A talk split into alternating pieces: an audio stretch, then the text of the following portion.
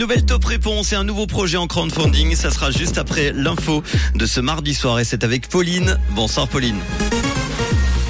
Bonsoir à tous. La Suisse a exporté près d'un milliard de francs de matériel de guerre l'an dernier. Les séismes pourraient faire jusqu'à 1600 morts en 100 ans en Suisse et de la pluie accompagnée de neige demain matin. La Suisse a exporté près d'un milliard de francs de matériel de guerre l'an dernier. Les données sur le sujet ont été publiées aujourd'hui par le secrétariat d'État à l'économie. Le Qatar a d'ailleurs été le principal acheteur pour un montant dépassant les 213 millions de francs. Les exportations ont d'ailleurs bondi de 29% par rapport à l'année précédente. Elles dépassent d'ailleurs de 6% le précédent record établi en 2020. La Suisse a exporté du matériel de guerre vers 60 pays au total.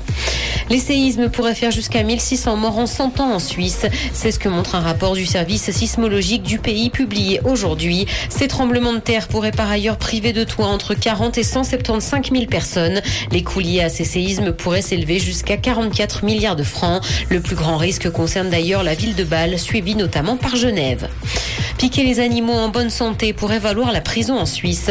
Des défenseurs de la cause animale exigent que la loi soit modifiée pour sanctionner ceux qui tuent des bêtes sans juste motif.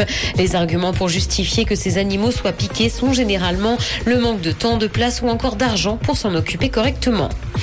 Dans l'actualité internationale, écolière intoxiquée en Iran, les premières arrestations ont eu lieu. Plusieurs personnes ont été interpellées dans le cadre de l'enquête sur le mystérieux empoisonnement dont des milliers de jeunes filles ont été victimes dans le pays. Le guide suprême iranien a de son côté demandé des peines sévères pour les auteurs de ces méfaits. Les intoxications ont donné lieu à des hospitalisations, mais aucune jeune fille n'a été gravement blessée pour l'heure.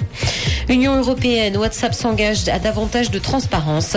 Le service de messagerie a promis de rendre ses conditions d'utilisation plus claires et a confirmé ne pas partager les données de ses utilisateurs à des fins publicitaires. Une procédure de dialogue a été engagée entre les autorités de l'Union européenne et la filiale de Meta suite à une plainte du Bureau européen des unions de consommateurs en 2021. WhatsApp a écopé la même année d'une amende de 225 millions d'euros de la part du régulateur irlandais.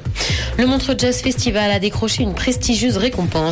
Pour la deuxième fois, le festival a reçu un ILMC Arthur Award dans la catégorie Favorites Festival, un prix international prestigieux qui est décerné par le public et les professionnels du milieu.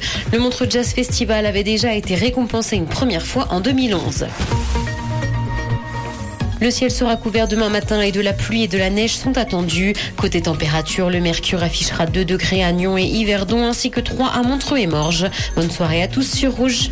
C'était la météo, c'est Rouge.